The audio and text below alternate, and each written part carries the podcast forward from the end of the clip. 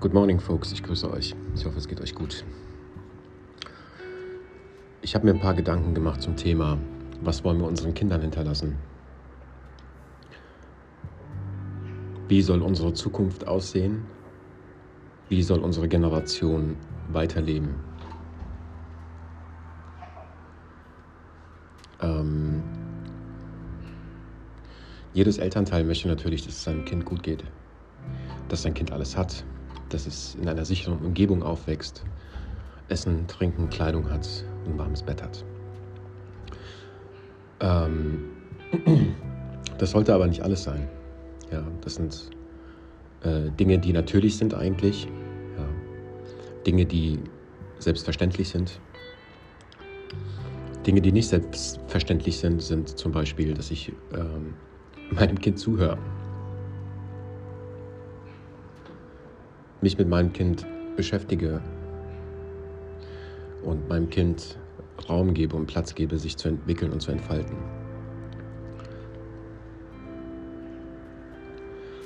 Das ist schon mal ein ganz wichtiger Punkt, weil viele glauben, dass sie mit ihrem Kontrollzwang Kinder damit ähm, etwas beibringen können. Ja, also klar muss man Grenzen aufzeigen und Grenzen ziehen, das ist wichtig. Ja, dass man sagt, guck mal, mit gewissen Werkzeugen darfst du halt nicht spielen, ist halt nicht gut, ja. Aber das ist dein Raum, das ist dein Platz. Hier darfst du dich frei entfalten. Okay. Hier darfst du spielen, hier darfst du malen, hier darfst du toben, hier darfst du schreien, hier darfst du rennen. Hier darfst du diese Dinge tun. Ja. Klar, Sachen kaputt machen geht halt nicht. Dinge durch die Gegend werfen und die Wand anmalen geht halt nicht. Auch die Couch anmalen geht halt nicht, ja. Aber Kinder machen es nun mal. Kinder sind nun mal so in ihrem Flow, sage ich mal, dass wenn sie auf dem Tisch irgendwo malen und das Blatt Papier voll ist, dann irgendwann mal den Tisch anfangen an zu bemalen und denken, ach, diese Couch, da ist auch noch ganz viel Platz. Ne? Und dann fängt man auf der Couch an zu malen. So. Dann kommt natürlich die Mama oder der Papa um die Ecke und sieht das, wie das Kind auf der Couch herumkritzelt. Was passiert dann? Ist die Frage. Meistens reagieren wir, okay? Und meistens ist unsere Reaktion negativ. Das heißt, wir fangen an, uns zu erschrecken oder sagen, oh nein, was hast du da getan? Oder sonst irgendetwas. Also ich kenne es von mir so halt, ja. Dass ich da nicht komplett ruhig bleibe und mir das angucke, was das Kind da macht, es dann zum Schluss einfach sag, hier, guck mal, hast ein neues Blatt, da kannst du weitermalen. Ne? Die Couch bleibt jetzt mal sauber. Die Couch ist nicht der richtige Ort zu malen. Guck mal, hier kannst du malen, das ist besser. Gell? So, dann haben wir das Problem eigentlich gelöst.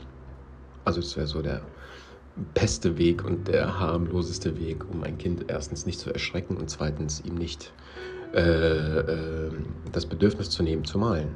Ja, weil jeder Schreckmoment, der stattfindet, ist auch ein Moment, in dem ich etwas nicht mehr tue. Ne? Das heißt, wenn jemand um die Ecke kommt und mich anschreit, dann erschrecke ich mich und dann denke ich mir, oh, was habe ich Falsches getan?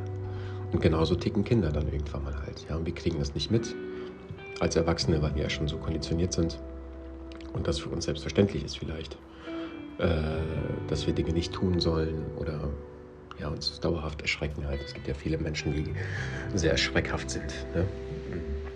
Also, ja. Ich bin ja auch jemand, der eigentlich schreckhaft ist oder ängstlich ist. Ja, kann ich ja zugeben. Ist ja nicht so schlimm, das ist ganz normal. Das ist eine Schwäche, die wir alle besitzen, dass wir alle Angst haben. Auch wenn wir so tun, als hätten wir keine Angst, ist trotzdem unter der Aggression und unter der Wut steckt Angst. Ja. Sehr interessant, oder? Wenn man glaubt, dass ein Mensch aggressiv ist oder ängstlich reagiert, laut ist, schreit, glauben wir, er hat keine Angst. Aber es ist, es ist eben nicht so. Ja? Sondern in diesem Moment habe ich Angst. Das ist wie um meine Couch. Ich habe Angst um meine Couch. Ja?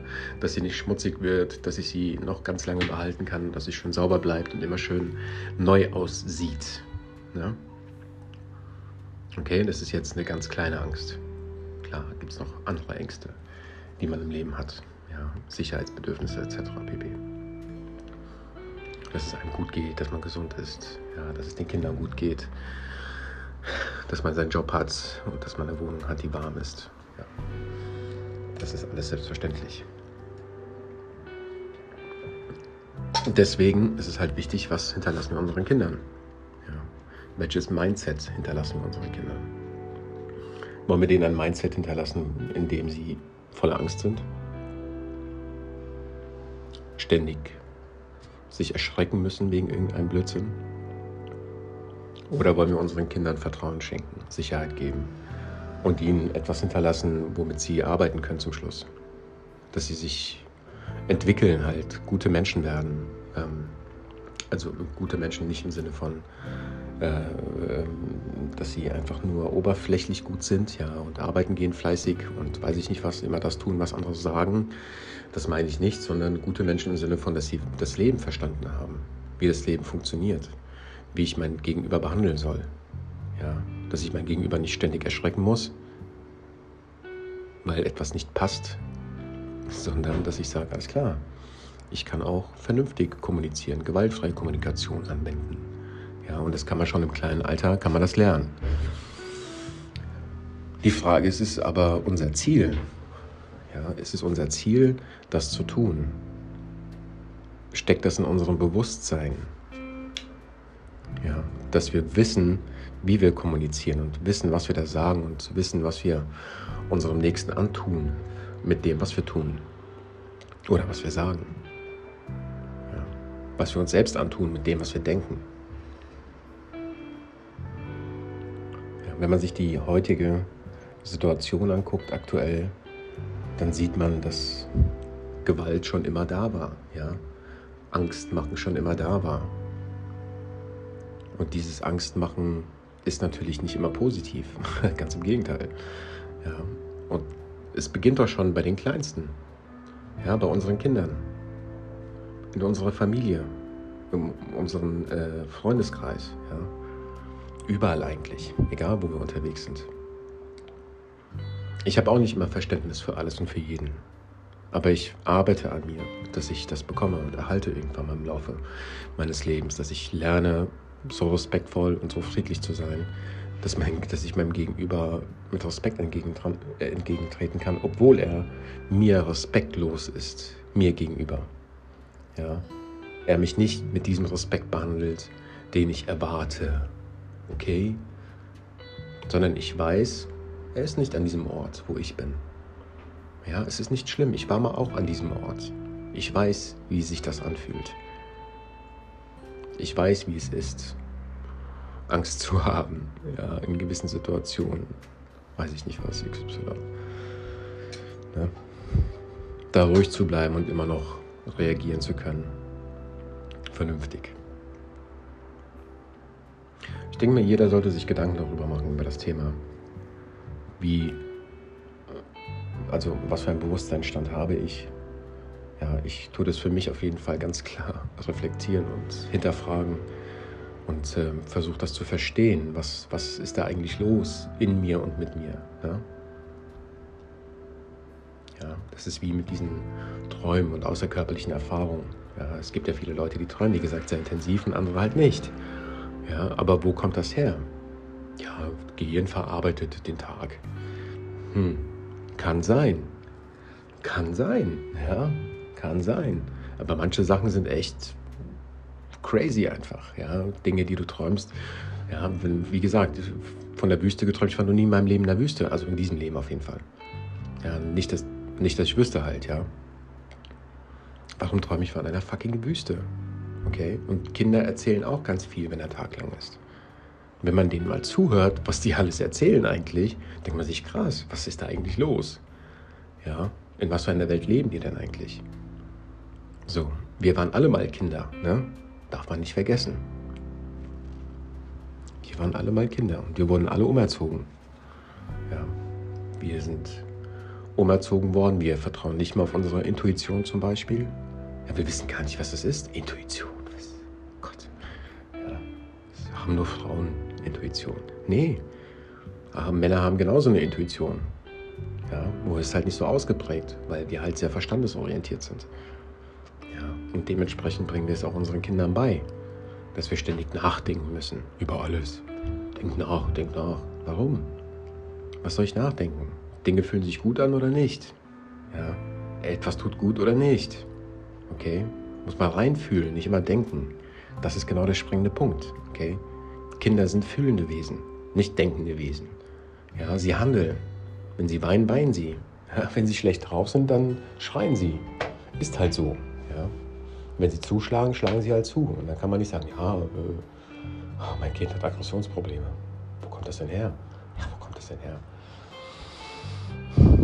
Muss man halt verstehen, wo kommt das denn her? Kinder sind nun mal so, sie leben halt. Ja, sie sind halt fühlende Wesen, wie gesagt. Wie auch Tiere. Ja, wenn ich ein Tier lang genug reize, dann wird es halt irgendwann mal beißen. Ja, halt Instinkt, ist doch normal.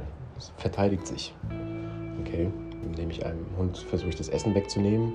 Gibt Hunde, die, denen ist es scheißegal, gibt aber Hunde, das darfst du halt nicht rumspielen. Ja, das ist halt mein Essen. Okay, und das kann sehr gefährlich werden. Okay, ist halt der Instinkt. Die Frage ist aber, warum ist dieses Tier so? Ja, er verteidigt halt sein Revier, ist halt so. Ja, er muss halt der Stärkste sein in seinem Rudel, um irgendjemanden zu beschützen. Ich weiß es nicht genau, ja, was da immer los ist. Okay. Ja, bevor ich jetzt komplett abschweife, aber das sind alles wichtige Themen. Das sind alles wichtige Themen. Wie behandle ich mich selbst? Warum sind gewisse Menschen so, wie sie sind? Ja, warum denke ich so? Warum denkt der andere so? Warum wird das gesagt? Okay, ich darf die Dinge hinterfragen. Warum nicht? Ja, das, wir sind ja dazu in der Lage, gewisse Dinge zu hinterfragen. Ja, Kinder fangen ja auch irgendwann mal damit an, Dinge zu hinterfragen. Papa, warum ist das so? Warum hast du dies? Warum hast du das? Warum hast du Haare auf der Brust? ich denke, ja, äh, pff, ja, keine Ahnung. Bin halt ein Mann. Ja, toll. Tolle Aussage, hä? Ganz tolle Erklärung. So, fangen wir jetzt an, einem Dreijährigen zu erklären, ja, ich habe halt männliche Hormone, bla bla bla, hin und her, Testosteron, hast du nicht gesehen und dementsprechend entwickelt sich halt der Mann so und die Frau halt so. Ja. Gibt halt auch Männer, die haben nicht so viele Haare, gibt halt Männer, die haben halt ein paar mehr Haare auf der Brust. Ja. Jetzt erklär mal einem Kind, warum du Haare auf der Brust hast. Ist jetzt ein banales Beispiel, aber es ist halt nun mal so. Ne?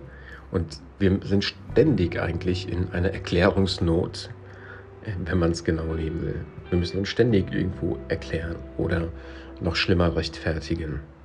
Ja, warum bla bla, warum bla bla. Ist halt so. Ja, der Mensch reagiert, weil er halt so ist. Und dann muss man das halt versuchen zu verstehen, ja, dass gewisse Menschen so ticken, wie sie eben ticken. Und gewisse Dinge sagen aus, ihr, aus, ihrem, aus ihrem Bewusstseinszustand, ja, weil sie glauben, das ist richtig, was sie da sagen und tun. Okay. Aber ich glaube einfach, wir müssen uns da alle mal zusammenschließen und über diese Themen sprechen, weil es ist wirklich an der Zeit und wirklich Not, am Mann würde ich mal sagen, und wirklich kurz vor zwölf. Gibt es noch irgendwas? Ja. Okay, also es ist wirklich, das Eis ist ganz dünn. ja, es ist wirklich schon fast am Zerbrechen. Okay, und damit unser System und unsere Gesellschaft nicht komplett zusammenbricht, müssen wir anfangen, Dinge zu verändern. Ja, und das schnellstmöglich. Wir sind dazu in der Lage, Dinge schnell zu verändern. Wir müssen es nur wollen. Ja, die Frage ist, wollen wir es? Wollen wir gewisse Dinge anpacken? Wollen wir unseren Kindern zuhören? Wollen wir anfangen, an uns selbst zu arbeiten, zu sagen, okay, ich versuche ein besserer Mensch zu werden zum Beispiel. Ja, ich für mich, nicht für andere. ja, es geht nicht um die anderen, weil ich kann niemanden ändern außer mich selbst. Okay? Das, was ich hier tue zum Beispiel, ich mache das unter anderem für meine Kinder, ja, damit ich dem irgendwas hinterlassen kann. Vielleicht hören die das ja irgendwann mal. Man weiß es nicht genau. Ja, es ist auf jeden Fall im Netz. Es ist hochgeladen, jeder kann es sich anhören. Hoffentlich bleibt das auch so lange drin. Die nächsten 20 Jahre. Ne? Wäre schön, auf jeden Fall, wenn sich das meine Kinder irgendwann mal anhören können. Was hat der Papa da eigentlich mal erzählt? Was hat er denn für einen Bewusstseinszustand erlebt? Ja. Oder gehabt? Weil als Kinder, die Kinder verstehen das nicht. Ja. Ich habe meine Eltern auch nicht verstanden, wenn die mir irgendwas erzählt haben. Ja. Und ähm, ja, aber ist nicht so schlimm. Wir können uns alle, wie gesagt, entwickeln und das ist das Schöne dabei. Ihr Lieben, ich äh, habe eine Idee gehabt, wie gesagt, ein Projekt, dass wir sagen, wir äh, schließen ein paar ähm, Psychologen zusammen, Therapeuten, Sozialpädagogen, Ergotherapeuten, Äh, ganz wichtig an Bord müsste Dr. Gerald Hüther sein. ganz, ganz wichtiger Mann, der an diesem System mitarbeitet, dass man sagt, man erfindet das Schulsystem neu. Ja, wir brauchen unbedingt ein neues System, was die Bildung angeht, was die Schule angeht. Und ähm, da würde ich mich sehr freuen, wenn, wenn, egal wer das hört, wer sich dafür interessiert und sagt, hey, ich finde das cool, ich möchte gern äh, das unterstützen, dieses Projekt, dass wir innerhalb von vier Wochen ein, ein Schulsystem ins Leben rufen, was deutschlandweit oder vielleicht sogar weltweit eingeführt werden könnte oder eine Option sein könnte, wie eine Schule funktioniert. Ja? Dass man das Schulsystem ähm, revolutioniert, sage ich mal. Ja? Dass man sagt, hey, das sollte unseren Kindern hinterlassen werden, weil so wie die Schule aktuell ist, ist es okay, ja, aber es ist halt nicht optimal. Ja, die meisten sind unzufrieden, würde ich sagen. Mehr als 70 Prozent vielleicht oder sogar mehr noch mit der Schule, so wie es aktuell ist. So. Also muss man Dinge ändern. Ja. Und wie man sieht, kann man die Welt verändern innerhalb von kürzester Zeit. Okay? Und ein Schulsystem sollte kein Problem sein, das zu verändern. Lehrer gibt es genug. Jetzt muss man nur den Unterricht anpassen und sagen, okay, wir brauchen ein Schulsystem, wie gesagt, was so funktioniert, dass unsere Kinder A, Spaß haben am Lernen, B, sich gut entwickeln können und ähm, wirklich Bildung haben. Ja, und wir müssen dann neue Fächer gucken. Man muss halt einfach gewisse Dinge anpassen. Ja, was man nicht gelernt hat, wie Steuern zum Beispiel, wie funktionieren die Steuern. Ja, das lernt man halt nicht in der Schule, ne? außer man macht halt eine Ausbildung zum Steuererklärer oder was auch immer. Und ähm, ja, es ist halt wichtig, ne? genauso wie Philosophie in der Schule wichtig ist dass man über Dinge philosophieren lernt, über Dinge sprechen lernt. Ich mache erstmal hier Stopp, bevor ich hier noch weiter laber. Wie gesagt, ich würde mich sehr freuen, wenn es da ähm, Anklang gibt und äh, Leute gibt, die das äh, äh supporten wollen. Und ähm, da würde ich mich sehr freuen.